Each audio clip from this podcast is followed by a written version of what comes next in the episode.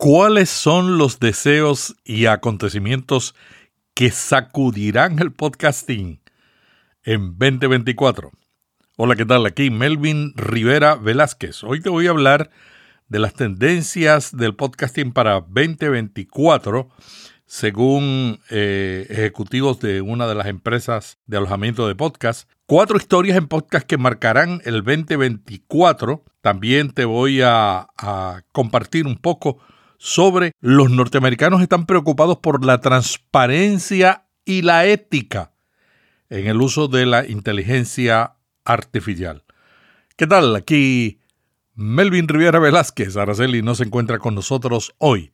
Quiero informarte que vamos a tomar unos días de descanso por primera vez desde que comenzamos vía podcast y Notipod hoy.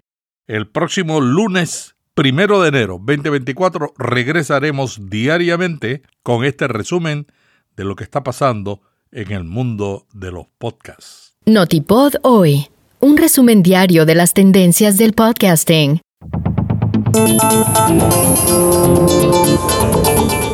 La plataforma de podcast Lipsyn compartió lo que consideran las tres principales tendencias de marketing de podcast en redes sociales para el 2024. Ellos dicen que son Instagram, que está preparado para convertirse en una plataforma para la promoción de podcasts con reels, publicaciones en feeds e historias. Los videos de formato corto es la otra tendencia. Van a seguir siendo un método destacado para mejorar la visibilidad y el conocimiento de un podcast. El panorama del marketing en redes sociales seguirá siendo dinámico. El director ejecutivo de esa empresa, John Gibbons, dijo que su deseo es que se simplifiquen las herramientas de grabación, edición y publicación de podcasting. Rob Walsh dijo que su deseo es que los podcasters den prioridad a la calidad del audio sobre el video. Y Elsie Escobar dijo que su deseo es que se creen contenido que enseñe a las personas cómo escuchar podcasts y por qué escucharlos.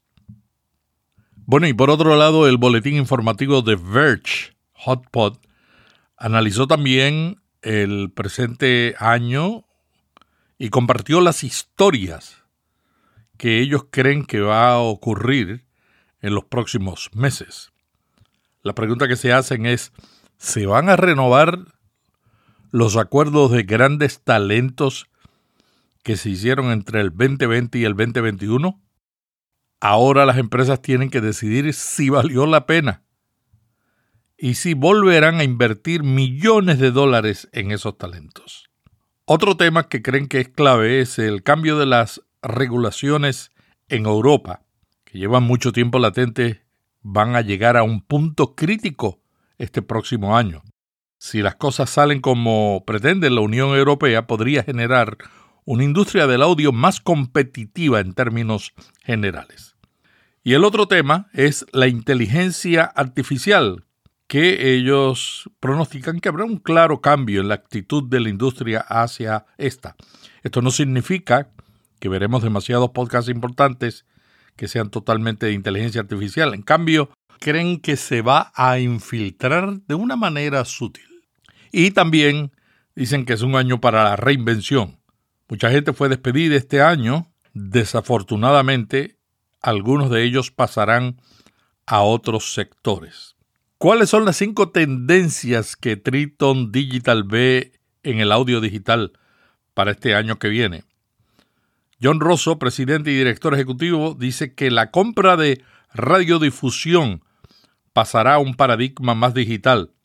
El director de productos Ben Mays cree que habrá leyes de privacidad más estrictas y habrán mayores expectativas de privacidad por parte de los oyentes. La directora global de ingresos, Stephanie Donovan, piensa que vamos a ver a minoristas agregar audio a través de intercambios programáticos. La vicepresidenta senior de estrategia de podcast, Sharon Taylor, piensa que YouTube seguirá creciendo como un destino importante. Y el vicepresidente senior de estrategia, Daryl Bataglia, dice que cree que este año que viene vamos a ver una ampliación de la audiencia en la escucha de podcast. Y eso es algo que todo el mundo está pronosticando. Los norteamericanos están preocupados por la transparencia y la ética en el uso de la inteligencia artificial en los medios de comunicación. Esto fue algo que conmovió a la comunidad online cuando la famosa revista Sport Illustrated se informó que estaba utilizando la IA para generar artículos firmados por autores falsos. Y ahora el Instituto de Política de IA acaba de hacer una encuesta donde el 80% de los estadounidenses que participaron creen que presentar contenido de inteligencia artificial como hecho por el hombre debería ser ilegal. La encuesta se basó en preguntas relacionadas con el caso de Sport Illustrated.